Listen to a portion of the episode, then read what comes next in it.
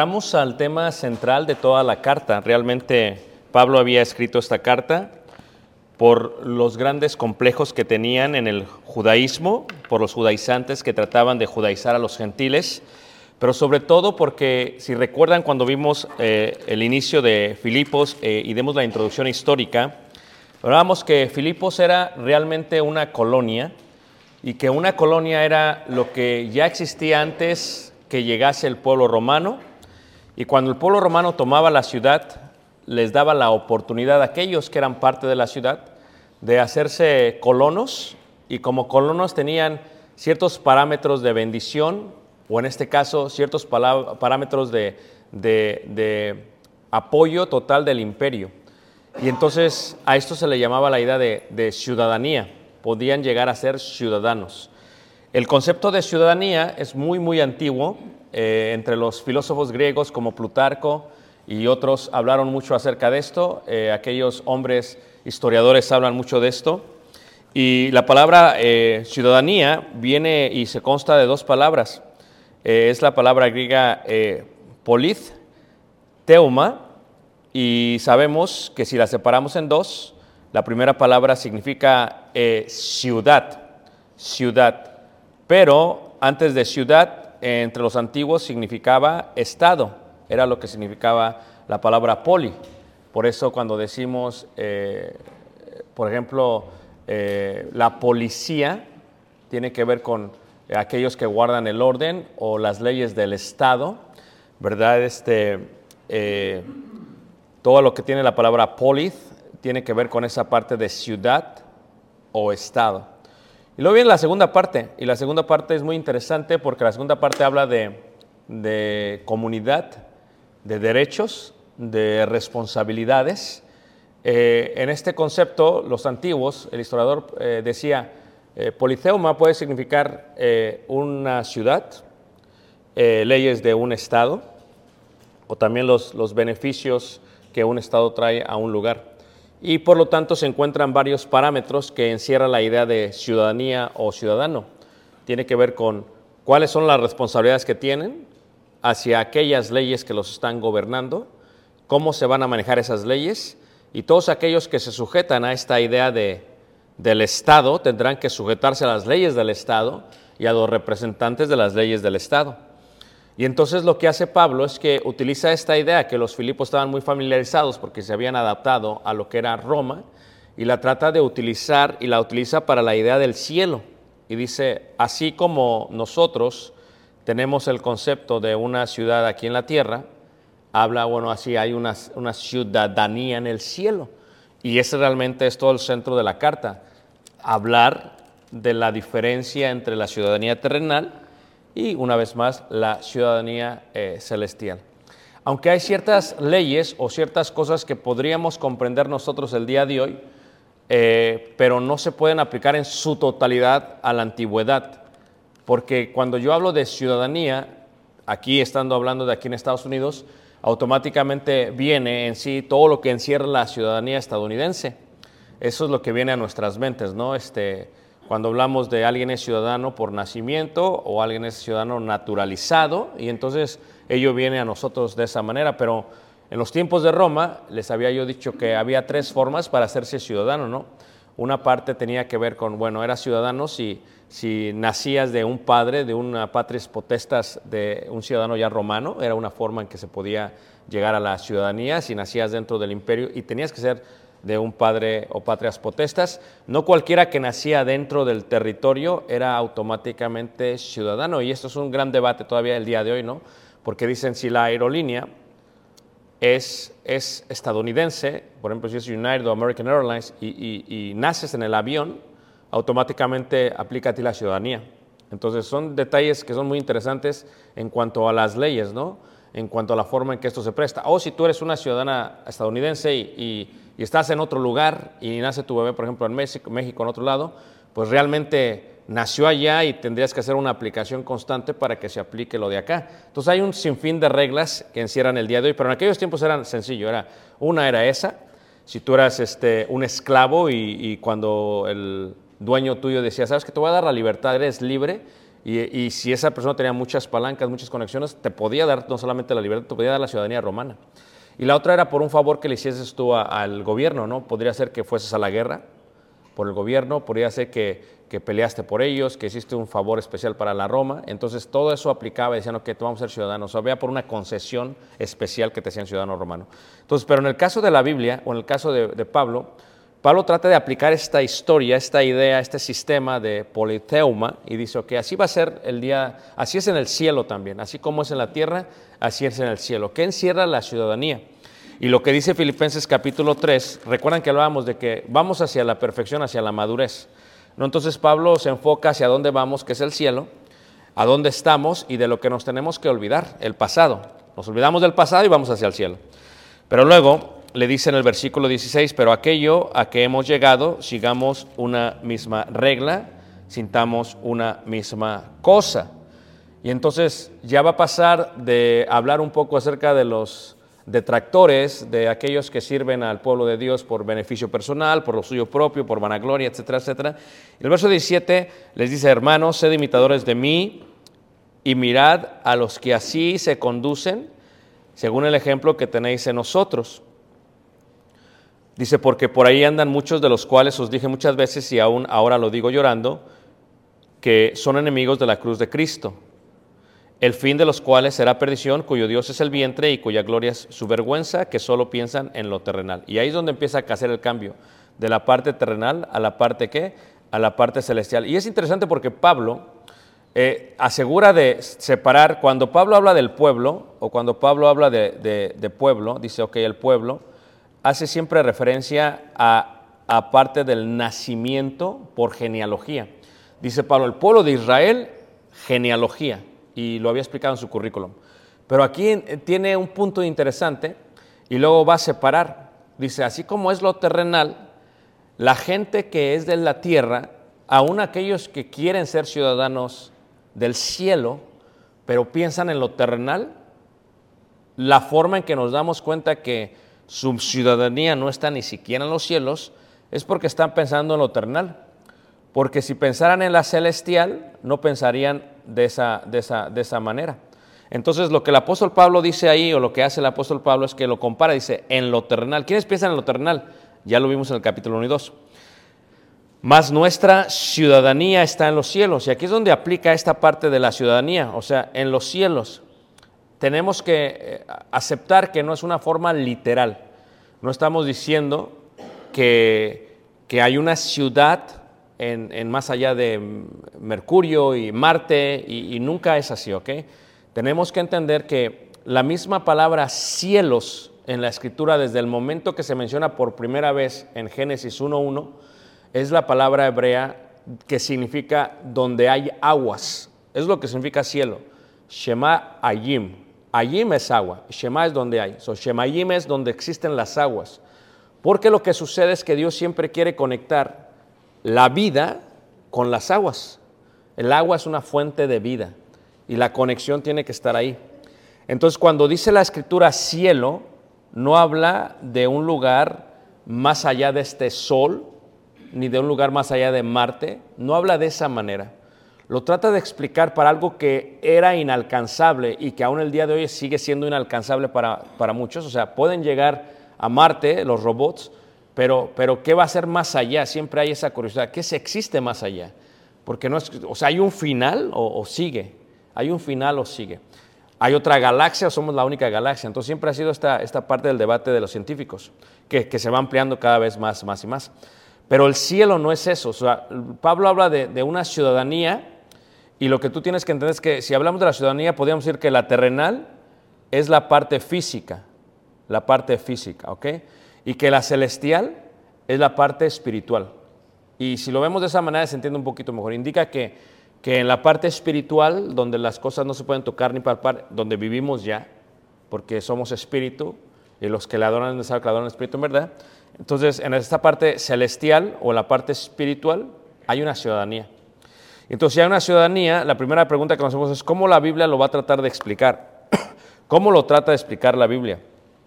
La primera forma en que lo trata de explicar es el cielo es de Dios.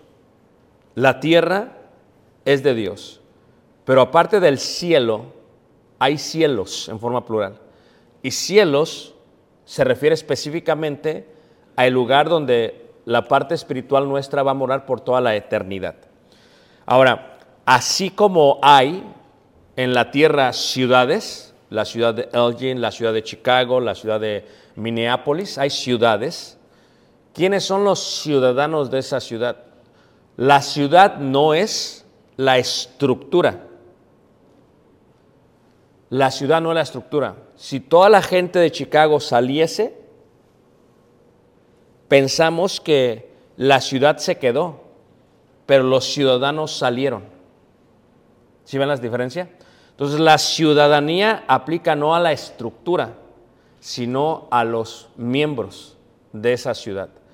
Y como ciudadano, ya hay ciertas cosas que te vas a responsabilidad y ciertos derechos que vas a recibir también de la ciudad. Hay ciertas cosas que recibes y ciertas cosas que no recibes. Entonces la ciudadanía es importante. Eh, pero cuando hablamos de la ciudad, hablamos literalmente de la ciudad de Dios. Y esto es más complejo, ¿no?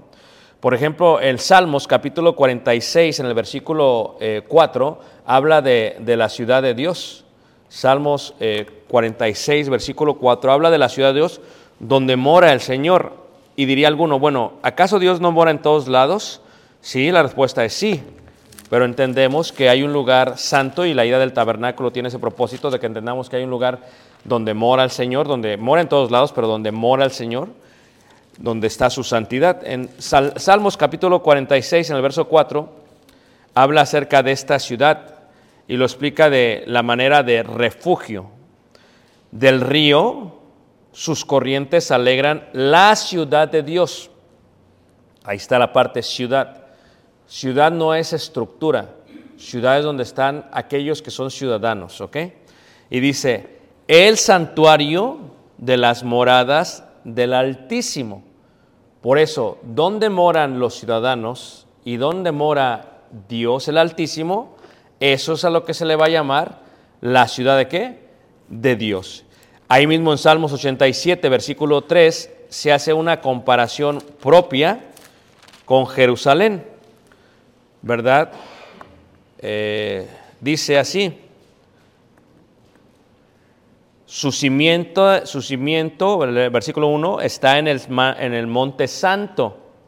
O sea, lo que tú tienes que entender es que para que nosotros entendamos cómo es la ciudad de Dios eterna, lo que Dios hizo a través de la historia de la humanidad es que hizo la ciudad física de Jerusalén. Y literalmente, para que lo entienda tu mente y lo entienda yo, es una copia pero celestial. Es una copia terrenal de lo celestial. O sea, para que nosotros entendamos cómo es la ciudad de Dios, dice Dios, que les voy a explicar cómo es, voy a establecer un monte santo, voy a establecer mi, mi templo ahí y voy a establecer mi ciudad ahí y ahí van a vivir los que son parte de mi pueblo. Entonces, cuando vemos esta figura en, la- en la- en el libro de la, Biblia, entendemos, ah, ok, esto hace sentido. Así es el cielo, pero en una forma física. Por eso aquí en Salmos, cuando lo, escribe, eh, eh, lo escriben los hijos de Coré, dice, su simiente está en el monte santo. O sea, ellos piensan automáticamente en Jerusalén. Ama Jehová las puertas de Sión. Siguen pensando en Jerusalén. Más todas las moradas, más que todas las moradas de Jacob. O sea, más que fuera donde habitó Jacob, en el Negev, en Beersheba, en todo el territorio del Canaán. No, Jerusalén es Jerusalén. Dice, cosas gloriosas se han dicho de ti. Y lo dice ciudad de Dios. Así que se compara Jerusalén con la ciudad, con la ciudad de Dios. Pero ya luego viene la parte interesante, ¿no? Porque vemos, por ejemplo, en Hebreos, en el capítulo 11, donde se muestra la ciudadanía por parte de, de este, de, de los que tuvieron fe. En Hebreos 11, eh, dice ahí, en el versículo, versículo 10, 10, habla de, esta idea de la ciudad de Dios. Leeré desde el versículo 13, 11, 13, dice, conforme a la fe murieron estos sin haber recibido lo prometido, sino mirándolo de lejos y creyéndolo y saludándolo y confesando que eran extranjeros y peregrinos sobre qué? Sobre la tierra. O sea, ¿qué es extranjero? En inglés se le dice alien, alien, ¿no? Un alien. Por eso cuando recibes tu residencia dice alien resident, resident alien. ¿Qué significa? Alien, pues, y luego lo utilizan en las películas de Hollywood como un extraterrestre, pero pues sí, o sea, es alguien que no es de aquí. Entonces, siempre que tú tengas tu residencia, aún ante Estados Unidos, eres residente legal, pero no eres de aquí. ¿Ok? No eres de aquí. Por lo tanto, tu voz no cuenta, porque no eres de aquí. Puedes estar aquí, pero no eres de aquí. Ese es el término legal en Estados Unidos, ¿no? Entonces, ¿qué pasa? Ellos, o sea, los de la fe, ¿quién mencionó? O sea, este Abel, Enoch, eh, Noé, Abraham, Isaac, Jacob, ellos murieron como residentes en la tierra, eran resident aliens. Todos somos resident aliens en esta tierra, porque no somos de aquí, somos originalmente de otro lugar. Versículo 14, porque los que esto dicen claramente dan a entender que buscan una patria, ciudadanía, patria. Claro, ciudadanía, patria. No, no, lo que está pasando en Ucrania, por ejemplo, no, no están peleando la tierra. No es la tierra lo que se pelea, aunque es lo que se cree. Es la patria. Es la patria, es lo que se está peleando, es la patria. No se pelea la tierra, se pelea la patria. ¿Ok? Y dice ahí, pues si hubiesen estado pensando en aquella de donde habían sa- salido o de donde salieron, ciertamente tenían tiempo de volver, claro. ¿De dónde habían salido ellos? Pues él había salido de la ciudad de Ur y había salido de la ciudad de Param Aram y habían salido de Canaán. O sea, ellos, Abraham, todos ellos, Noé, todos ellos, ellos buscaban una ciudad mejor, porque eran parte de otra ciudadanía. Y aquí estaban como extranjeros y peregrinos. Y dice versículo 16, pero anhelaban una mejor, esto es celestial. Y se le da el término celestial, no para pensar en el cielo, físicamente, secularmente, literalmente hablando, sino en el cielo de lo que estamos hablando. Esto es celestial, por lo cual Dios no se avergüenza de llamarse Dios de ellos, porque les ha preparado una ciudad. Así que, ¿por qué vivimos en la tierra? Para que entendamos los conceptos del cielo. Así como tienes aquí ciertos derechos, ciertos beneficios, ciertas responsabilidades, así va a ser allá. Y así como tú eres miembro de una ciudad aquí o de una, tienes una ciudadanía, así es allá. ¿Ok? Ahora, si entendemos este concepto, lo empezamos a ampliar más. Ahí en Hebreos capítulo 12, en el versículo 22 dice entonces, 12, entonces, sino que os habéis acercado al monte de Sión. Ya no está hablando forma literal, reitero. Tú visitas el monte de Sión, caminas sobre él y realmente si Dios te permite te da la bendición, siempre recomendamos que cualquier persona que pueda ir a la tierra prometida vaya porque realmente es impactante porque te familiarizas con la escritura un poquito mejor. Entonces, la compara dice el monte de Sión, dice, sino que os habéis acercado al monte de Sión, dice, a la ciudad del Dios vivo, así como se acercaban los israelitas a el templo, aunque sabían, como David lo dice, ¿de dónde huiré de tu presencia? Si me voy al monte, ahí estás tú, si me bajo al Seol, ahí estás, donde quiera tú estás. Pero la ciudad de Dios es otra cosa. Jerusalén era otro punto. Entonces, ellos entendían que se habían acercado a la ciudad del Dios vivo. Y aquí, Hebreos indica que nosotros nos hemos acercado a la ciudad viva. Si nosotros somos ciudadanos de la ciudad de Dios, de la ciudad celestial, nuestra ciudadanía no debería de perecer cuando morimos físicamente. Repito lo que acabo de decir.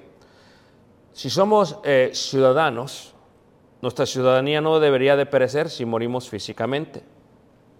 Porque la ciudadanía no es de esta tierra, es, la ciudadanía es que celestial y entran en varios términos.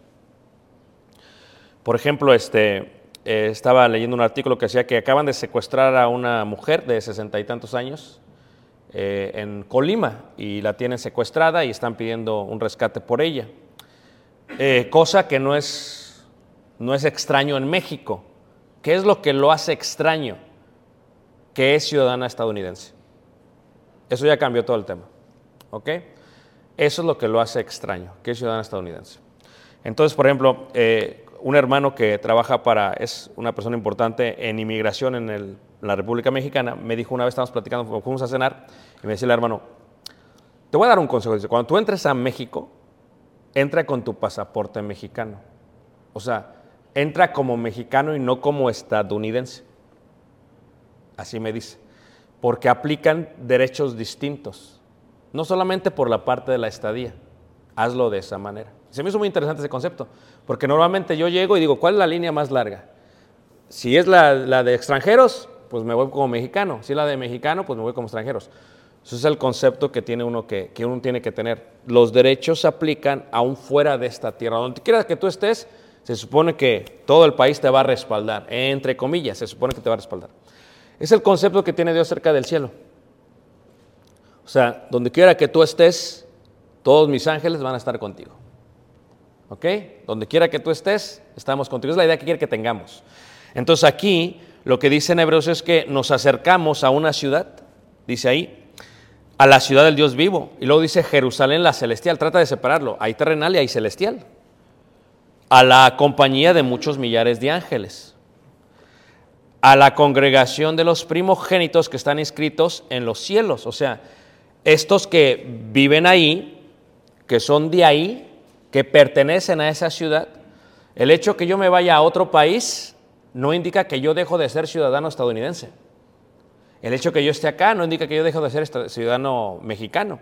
Aunque claro, eso fue una reforma que pasó en los 90. ¿Recuerdan? Porque antes, si tú te decías ciudadano estadounidense, tenías que rechazar tu ciudadanía mexicana. O sea, no podías las dos.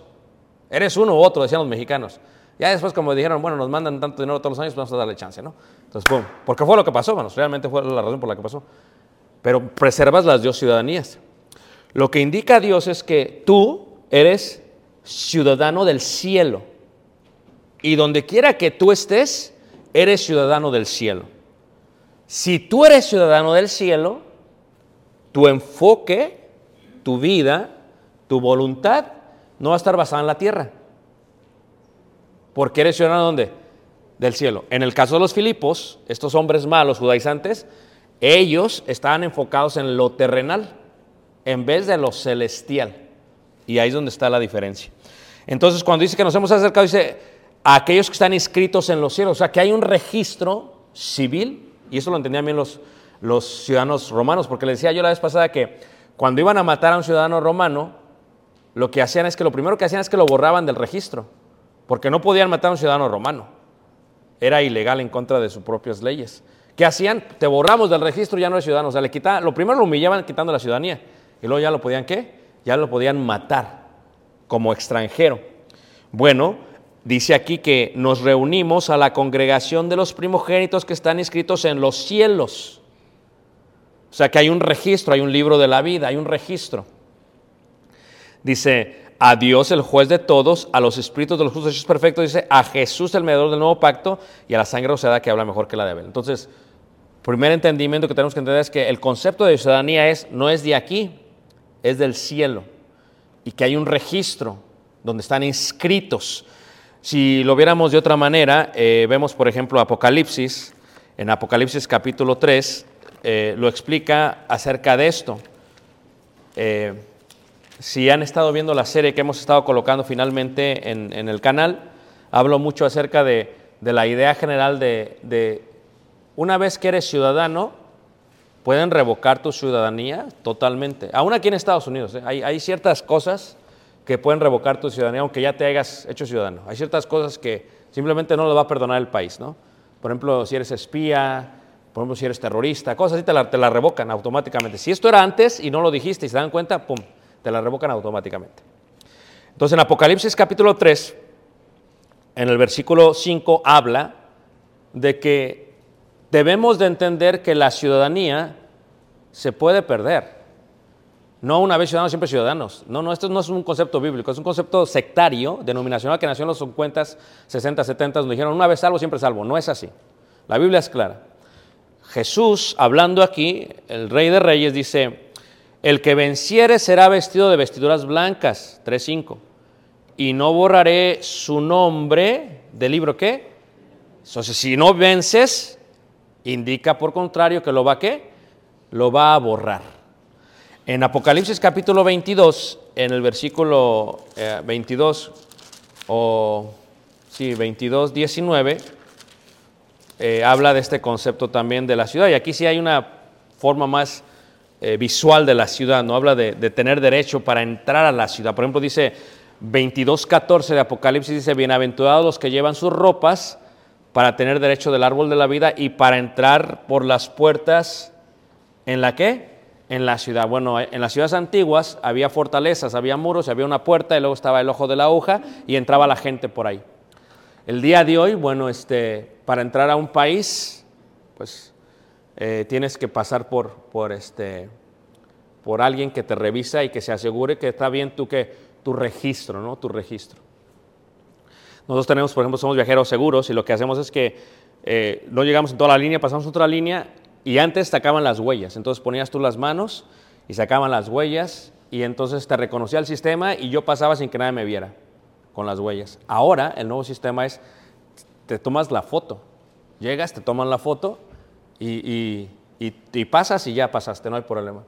Y esta última vez que yo venía de, de Ciudad de México, hace dos semanas, eh, eh, me pidió que pasara con un agente de inmigración y se me hizo muy raro. Dije, pues qué raro, nunca me había pasado. Se dije, pues vamos a ver, ¿no? Vamos a ver qué pasa. Y hablando con él, me dice, mira, este, lo que pasa es que hay un detalle. Le digo, a ver, ¿cuál es el detalle? Dice, lo que pasa es que te acaba de sacar un pasaporte nuevo. Le digo, no, sí, tengo un pasaporte nuevo. Dice, ¿lo registraste? Dije, no, yo pensaba que se registraba todo. No, dices que tienes que registrarlo, el sistema. Ah, ok, no, pues no hay problema, lo registro. Dice, ok, nada más quería saber. Dice, porque este es tu pasaporte, este es tu pasaporte nuevo, estas son tus entradas y aquí debería estar registrado. Fíjate cómo saben todo, hermanos. Esto es en la tierra en la tierra. Cuando uno se hace ciudadano estadounidense, ¿qué te piden? Te piden una lista de lugares que has visitado y fechas. ¿Dónde fuiste? ¿Cuándo saliste y cuándo entraste? Porque si no, no pasa. Son estrictos. Y cuidado con que no le pongas ahí, fui a Vietnam y me quedé nueve meses fuera, ¿eh? Porque por ley, el residente, ¿qué es lo que hace el residente estadounidense por ley? El residente estadounidense lo que hace es que, lo que hace es que se asegura de salir solamente cinco meses con 30 días y regresar. Porque por ley, si sales más, te revocan la, residencia. Porque eres temporal. Por eso si tienes una carta temporal, es por ley. Te sales, la pierdes, ¿no? No vamos a andar con que... ¿Y qué hace la gente? Eh, eh, la gente eh, deshonesta se va en carretera para que no chequen su salida. Pero la gente honesta sabe que pero ahora con este nuevo sistema, al parecer de cámaras, están ya revisando quién sale y quién entra. Es interesante todo lo que está pasando esto últimamente, hermanos. Entonces, ¿qué pasa? La idea es ciudadanía. Entonces, aquí para entrar a la ciudad, para tener derecho, ciertos requisitos. Y luego dice el versículo 18, yo testifico a todo aquel que oye la palabra de la profecía de este libro, si alguno añadiere a estas cosas, Dios traerá sobre él las plagas que están escritas en el libro. Y si alguno quitare de las palabras del libro, de esta profecía, Dios quitará su parte del libro de la vida, el registro, y de la santa qué? Ciudad y de las cosas que están escritas en este qué? Libro. O sea que se muestra algo de alguna otra manera de parte de Dios de que para ser ciudadano del cielo pasa algo. Por eso, si, si, si yo muero o tú mueres y eres ciudadano del cielo, la muerte no te va a quitar tu ciudadanía. ¿Y qué podríamos entender por ciudadanía? El concepto primero de responsabilidades, número uno, y el concepto primero de beneficios, número dos. Como ciudadano tienes beneficios, como ciudadano tienes responsabilidades. Por ejemplo, aquellos que ya votaron aquí en Elgin, no sé si les llegó la, la, la boleta para votar, yo la, hice esta semana. Y, una, eh, un cambio de ley, o una, tienen que pedirle a todos los ciudadanos, ¿verdad? A todos, se andan tocando por todas las puertas ahorita toda la gente. Eh, van a gastar 190 millones de dólares para la reestructuración de escuelas del, de U46. O sea, si tú vives fuera del distrito, no vas a votar, porque a ti no te compete. O sea, por ejemplo, la mano va, no va a votar porque no le compete, porque vive fuera del distrito. A Sergio no le compete, pero los que vivimos en el distrito son los que tenemos que decidir y es una responsabilidad. Y si no decidimos y lo hacen, luego no te estés quejando. Porque, ¿qué pasó? Eso. Y luego dice, yo estaba pensando, dije, bueno, ya Caleb, cuando entre todo esto, pues ya no va a tener beneficio, así que no, no, no dice eso, ¿ok? Pero ¿qué pasa? Uno tiene que pensar si, si este dineral que van a gastar, 190 millones, es un dineral, hermanos, que van a gastar en las escuelas, ¿va a valer la pena o no? Porque sería la educación de la ciudad de Elgin. O sea que afectaría a los niños que van al U46. Entonces, esa es una responsabilidad votar, pero es un derecho también. Es un derecho. Hablaba con una hermana esta semana y decía, no, es que si no presentamos eh, el, el- contrato de arrendamiento, no nos aceptan a, a nuestra niña. Fíjate lo estrictos que son. ¿Por qué? Porque lo que quieren es que haya ciertos derechos y ciertos beneficios que entran eh, en cuanto a ello. Entonces, cuando vemos esta parte de la ciudadanía, lo primero que tenemos que entender es que hay derechos. Pero lo primero que quiero entender es que si tú no eres ciudadano del cielo, lo debes de saber. O sea, ¿cómo eres ciudadano del cielo? Tienes que poner tu nombre en el libro de qué? De la vida. Tienes que registrarte en el libro eh, de la vida. En Gálatas, por ejemplo, en el capítulo 3, cuando habla de, de esto, Gálatas capítulo 3, dice ahí eh, en el versículo 26 eh, del concepto de beneficios, de derechos, o sea, ¿cómo yo sé? O sea, vamos a decir esto, ¿ok? Nosotros sabemos que somos parte de- del cielo porque somos ciudadanos celestiales. Pero ¿cómo yo sé que entré al cielo, que soy parte del cielo? Pues todos sois hijos de Dios por la fe en Cristo Jesús. Primero es la fe, es la parte importante. Porque todos los que habéis sido bautizados en Cristo, de Cristo está revestido. Segundo es el bautismo. Es lo que dijo Marcos 6.6. El que creyere y fuere bautizado será que automáticamente entra. No indica que no se puede borrar tu nombre. Ya lo vimos en Apocalipsis 3.5. O sea, si tú eres pagano, eres idólatra, eres adulto, aunque pasaste por todo este proceso, ya está borrado tu nombre. Porque dice que los adúlteros no heredarán el reino de qué? De los cielos. O sea, tú tienes que entender que para poder entrar tiene que haber un concepto de verdadero arrepentimiento y una vida celestial dentro de la tierra. Es lo que tú tienes que entender. Si no la estás viviendo así, aunque digas, aunque hagas, no va a pasar. Va a revocarse porque se va a borrar el nombre. Por eso Moisés, cuando ve el pueblo que peca, se arriesga y le dice a Dios, no, este, si, si no hacen esto, eh, Rae, borra mi nombre del libro, o sea, quítame de la ciudadanía. Porque la ciudadanía celestial se entiende como la, el pueblo de Israel y su genealogía, pero la ciudadanía celestial aplica a todos hasta el Antiguo Testamento. ¿De qué ciudadanía era Abraham? Era de la celestial. O sea que yo y Abraham, tú y Abraham somos ciudadanos del mismo cielo, aunque él vivió allá. Pero ¿cómo mostró que vivió allá? Vivió como extranjero y peregrino.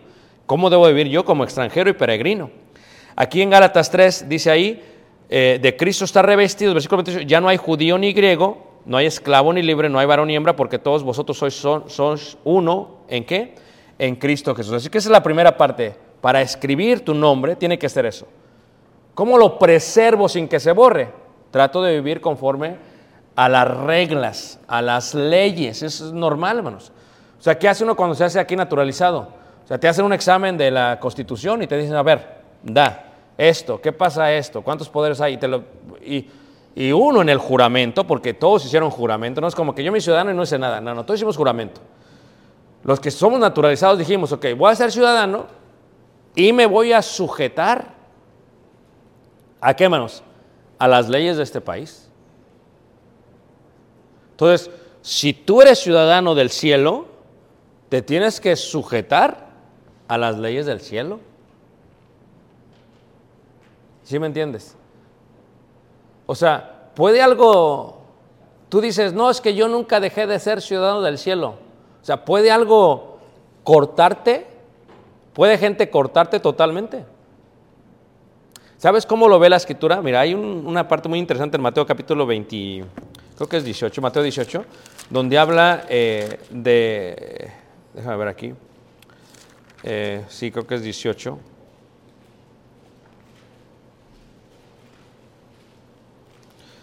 Versículo 19, habla de la disciplina, ¿no? El contexto es disciplina. 18, versículo 15 al versículo 18, habla de disciplina. Y luego habla de- de- del poder que tenemos como iglesia y el poder que tenemos como miembros. 18, 18 dice, de cierto os digo que todo lo que atéis en la tierra será atado en el cielo. Fíjate el poder, hermanos. Y todo lo que desatéis en la tierra será desatado en el cielo. Otra vez os digo que si dos de vosotros se pusieren de acuerdo en la tierra acerca de cualquier cosa que pidieren, les será hecho por mi Padre que está en los cielos. ¿Cuál es el contexto? Versículo 17. Si no los oyere a ellos, dilo a la iglesia, y si no oyere a la iglesia, tenle por gentil y y publicano. Fíjate el poder. Raer, borrar a alguien que no se comporta conforme a las leyes del cielo, lo puede hacer uno. Tal vez en la mente la gente, nada, tampoco que te crees tú que eres bueno. Es lo que dice Jesús. Se desata y se ata. Es el poder que se tiene. Ahora, pero vamos a verlo de otra manera. No lo veas como que una tercera persona lo va a hacer por ti. Tú mismo lo haces cuando tú te comportas fuera de las leyes de- del cielo. Y esa es la idea de Filipenses. ¿Cómo se estaban comportando aquellos? Eran enemigos de la cruz. Veían lo terrenal. Y le dice a todos los demás, pero nuestra ciudadanía, poner los ojos arriba, porque nuestra ciudadanía está donde? En los cielos. Ahora, ¿cuáles son algunos de los derechos que tenemos como ciudadanos del cielo? Yo creo que el más importante, hermanos, eh, es el, el hecho de tener eh, comunión con el Padre y comunión con el Hijo. Creo que es el más importante, el derecho más importante como ciudadanos. Por ejemplo, en, en Efesios 1, 3 al 4, indica que fuimos sentados, es más, la Biblia dice, bendito sea el Dios y Padre de nuestro Señor Jesucristo, que nos bendijo con toda bendición espiritual en los lugares celestiales en Cristo, según nos escogió en Él antes de la fundación del mundo. O sea, Él nos bendijo, Él nos sentó en un lugar celestial. Pero hermano, estoy sentado aquí en la, en- en la butaca. Sí, aquí estás sentado ahorita, pero estás en la forma espiritual, estás sentado en una forma en el cielo. ¿Y qué nos bendijo Dios? Y, esos son los derechos, o sea, tener comunión con Dios. Apocalipsis 21, 7 dice, yo seré su Dios y Él será mi hijo. Yo seré su Dios y Él será mi hijo.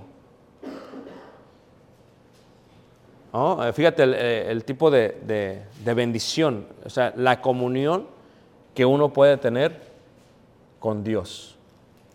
Ser ciudadano del cielo te da acceso a Dios y a la comunión que uno puede tener y disfrutar con Dios. En Hebreos capítulo 4, versículo 14 al 16, habla de, esto. Hebreos 4, 14. ¿Puede cualquiera acercarse a Dios? Sí. Pero no puede cualquiera recibir de Dios. Porque hay una diferencia entre el ciudadano celestial y el que no lo es. La diferencia es Jesús. Jesús es la diferencia entre el que lo es y lo es. Y Jesús fue el que nos hizo aceptos al amado, al Padre. Dice 4.14, por tanto, teniendo un gran sumo sacerdote que traspasó los cielos, Jesús el Hijo de Dios, retengamos nuestra profesión, porque no tenemos un sumo sacerdote que no pueda compadecerse de nuestras debilidades, sino uno que fue tentado en todo según nuestra semejanza. Acerquémonos, pues, confiadamente al trono de la gracia. ¿Puede cualquiera acercarse? No. No, no, o sea, para que te acerques, Jesús es el camino, la verdad y la vida. Entonces, y Jesús, como por Él fuiste revestido, Él fue el que te hizo ciudadano del cielo. Entonces, ¿cuál es el beneficio que tenemos? Comunión con Dios gracias a Jesús. Acerquémonos pues confiadamente. Por eso a veces la gente que, que tiene una idea de Dios no ora. Mejor te dice, oye, ora por mí, ándale. Porque como que a ti sí te oye Dios. ¿Nunca les ha pasado? Ya, es que a ti sí te oye Dios. Pues saben, el Estado. O sea, venir a este lugar nos hace ciudadanos del cielo, no, ni residentes. ¿Ok? Venir a este lugar no te hace ni ciudadano del cielo ni residente. ¿Ah? Están como a- aquel joven, ¿no? Eh, no, no sé si ha visto esta, esta película latina, ¿no? Este joven, sus papás, y esto pasó mucho en Estados Unidos, eh, eh, en los tiempos hace los 60, 70, mucha gente que vivía en la frontera compraba actas de nacimiento. O sea, es que antes no necesitaban nacer en, en hospital. O sea, tú pasabas y una partera, la palabra de una partera era suficiente para que te dieran tu, tu, tu certificado de ciudadanía. Así literalmente. Pero pues las parteras se dieron cuenta que puede hacer mucho billete y empezaron a vender cartas y todo. Entonces, ahí en una de esas, a, uno, a un muchacho le dijeron, le hicieron pensar que siempre fue ciudadano. Y siempre fue ciudadano, siempre fue ciudadano, siempre... Entonces él pensaba que era ciudadano, porque realmente la, la- la cosa del seguro social, todo se puso fuerte como los 80, 90. Entonces su mente fuera ciudadano. Entonces llega, hermanos, y no le dice a sus padres, y aplica para, para enlistarse en el ejército. Y cuando se enlista en el ejército, ¿verdad? Este, llegan los soldados a su casa y entra bien contento, ¿no? Ya la hice, ¿no? Ya me recibieron. Y no, estamos buscando tal, tal, tal, y lo sacan y lo arrestan. Pero ¿qué está pasando? Yo soy ciudadano. Dicen, no. Y sale, y los papás llorando, dicen, no, es que, y le dice, pero ¿por qué no me dijeron que no era ciudadano? No me hubieran listado, dice, pues no pensábamos que te ibas a enlistar, dice, pero me hubieran dicho, lo arrestaron porque lo vieron como usurpación de identidad, cuando no era él. Apenas viajé a un lugar, no voy a decir dónde, me dice un hermano, eh, dice hermano, este, es que yo tengo dos familias. Le digo, ¿cómo así? Dice, sí, la de verdad y la de no verdad. Le digo, ¿cómo así? Dice, o sea, es que, ¿cómo te digo? Dice, es que yo este, eh, mm, tengo un acta, desde chiquito me dijeron que era ese y luego me enteré que no era ese y, y como con ese tengo todos los papeles, pues ya no puedo ser ese, ya no puedo ser el que realmente soy porque es un relajo. ¿Sí me entiendes lo que estoy diciendo, hermanos? Confuso totalmente. Venir aquí no te hace ciudadano del cielo. Ofrendar y te paras y comes del pan. no- no. Lo que te hace ciudadano del cielo es obedecer al Evangelio. ¿Sí entiendes lo que estoy diciendo, hermanos? Es lo que tenemos que comprender. Porque la gente dice, no, me siento bien yendo a la iglesia. Sí, pero eso no, no, no vale. O sea, la pregunta es, ¿eres ciudadano del cielo? No va a ser que sea como el niño. Pues yo iba, iba, iba y luego, ¿qué pasó? Me hubieran dicho que no era, pues te estamos diciendo en esta clase, no eres ciudadano del cielo. Tener comunión con Dios es esa. O sea, imagínate, tú puedes resolverlo, pero no quieres. Pasa el del pan, dices, no, yo me quedo sentado, ¿por qué? No, pues es que, qué mala onda. No es mala onda. O sea, tú puedes solucionarlo, pero dices, no, yo me quedo sentado. Imagínate, si Cristo viene hoy, o si murieses este día, ¿cómo no arreglar? A veces anhelamos más la ciudadanía terrenal que la ciudadanía celestial. ¿A poco no? Dice una persona, yo daría todo por tener la ciudadanía. ¿Qué quieren? Les doy todo. No se trata, no se puede comprar. No es posible obtenerla de esa manera. En Roma sí, aquí ya no es así. Entonces, esa es parte de lo que hace. Jesús te da acceso, dice, para alcanzar misericordia y dar gracia para el oportuno socorro.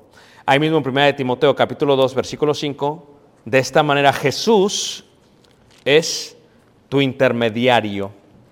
1 de Timoteo 2, versículo 5 dice, porque hay un solo Dios y un solo mediador entre Dios y los hombres. ¿Jesucristo qué? Jesucristo hombre. So, la primera cosa que recibes es comunión. Ese es el primer derecho que recibes, comunión. El segundo derecho que recibes es vida eterna. Recibes vida eterna. Es más, eh, en la primera carta de Juan, en el capítulo 5, en el versículo 11, habla en tiempo presente y dice, y este es el testimonio que Dios nos ha dado vida eterna y esta vida está en su Hijo. O sea, Dios nos ha dado tiempo pasado vida eterna. ¿Cuándo? Cuando nos hicimos ciudadanos del cielo. O sea, tienes vida eterna como ciudadano del cielo. El que tiene al Hijo, tiene al Padre. El que tiene al Hijo, tiene la vida. Y esta es la vida eterna, que te conozcan a ti, dijo Jesús. También, como ciudadano del cielo, otro beneficio es la protección y refugio celestial. No hay nada, eh, y esto es algo que como cristianos lo tenemos que comprender, ¿ok? Y yo sé que es difícil porque eso es parte de nuestra fe.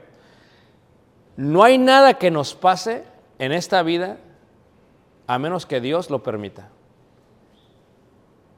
Esto te lo tienes que poner en tu chip y lo tienes que memorizar en tu alma y, y, labrar, porque a veces la gente dice, todo me pasa esto como si yo no tuviera la protección de Dios. No, no hay nada que te pase que Dios no permita. ¿Ok? De todo a todo, choque, enfermedad, muerte, todo. Todo. No hay nada que nos pase que Dios no... Todo lo que nos pasa, Dios lo permite. ¿Sabes cómo lo dice Dios? ¿Ustedes se acuerdan de aquella vez que Jesús está hablando y habla acerca de la venta de los pájaros? Ven que a veces cuando uno está vendiendo, no sé quién trabajó en el mercado, pero me decía la señora Marta, porque yo trabajé en el mercado, decía, mira, si te compran dos kilos, échale un jitomate. Le digo, pero pues ya está bien feo. Dice, sí, pero lo vamos a echar a que se lo lleven ellos. Lo parten a la mitad y agarran la mitad buena. Bueno, pero yo siempre decía a la clienta, le digo, este, oye, este, quiero un tomate extra, sí, pero está así. Dice, no, ahí échamelo, lo va a hacer salsa. Bueno, va, y se lo echamos. Jesús una vez habla de esto, dice, ¿acaso se venden dos pajarillos por dos cuartos? Nosotros no lo entendemos. Te lo voy a explicar mejor. ¿Tú te das cuenta cuando tú vas a la Meijer, a la Walmart, especialmente en la Walmart, que ponen las cosas en oferta? Pero ya cuando te acercas dices, pues es puro mugrero. ¿Qué es lo que quieren? Quieren sacarlo. Porque ya está casi echado, ¿qué? Hasta le ponen en la carne, ya está bien gris la carne y oferta, llévatelo. Tienes que cocinarlo saliendo de aquí. Vete al carro a cocinarlo porque ya se va ya hecho a perder. ¿Sí lo han visto eso? Jesús dice acerca de eso de los pájaros. Dicen, ¿acaso vendiendo cinco pajarillos por dos cuartos? Y Jesús dice, si el pájaro echado a perder, el que no sirve para nada, el que te dan gratis, aún Dios tiene cuidado de ese pájaro, cuanti más de ti. Todos me están siguiendo, hermanos.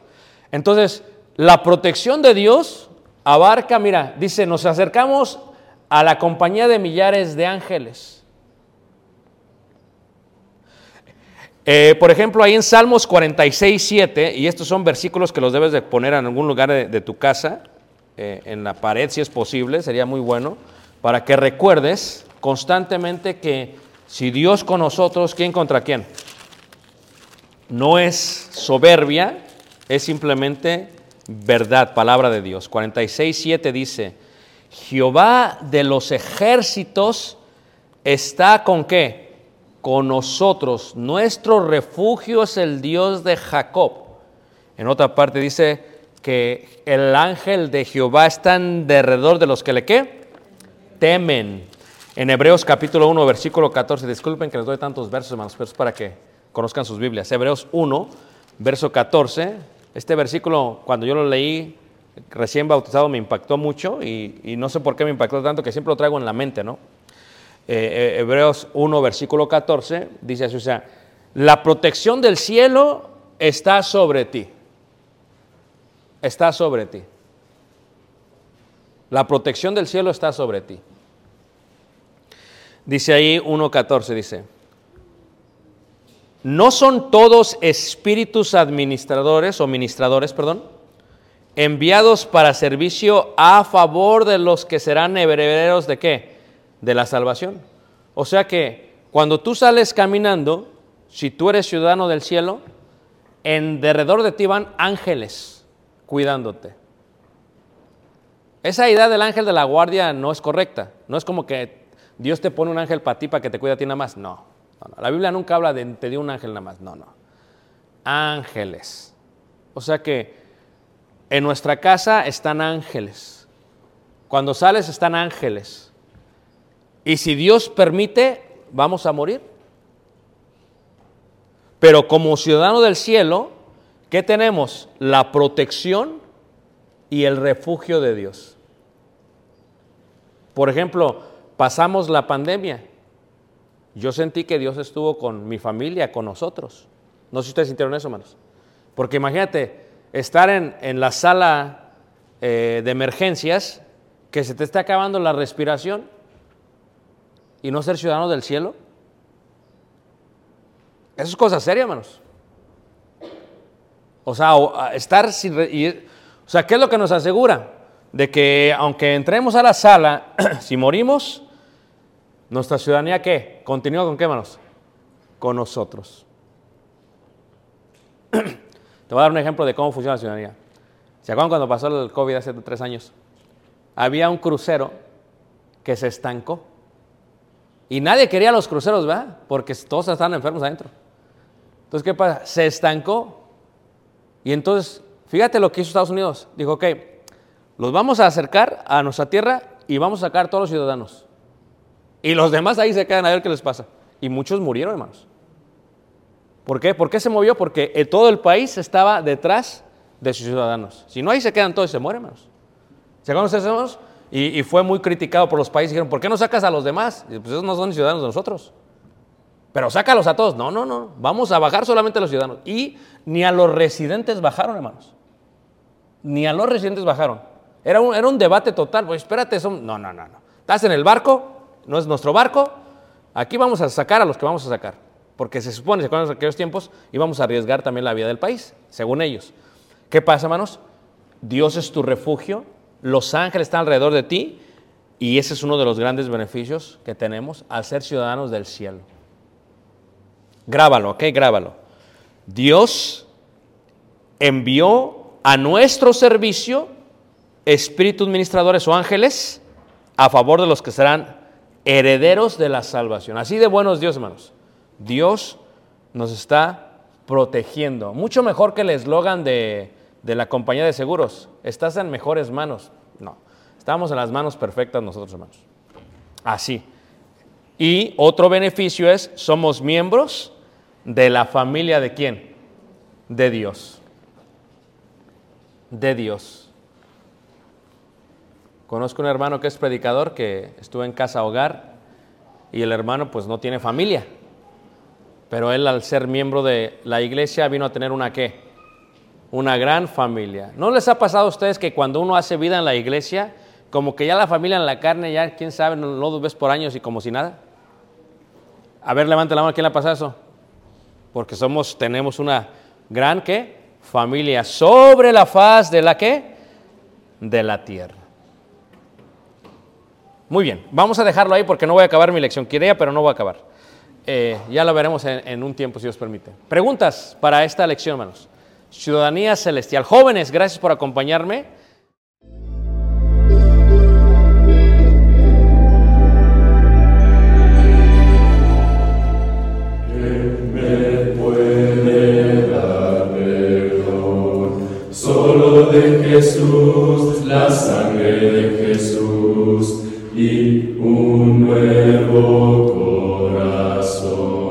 Solo de Jesús, la sangre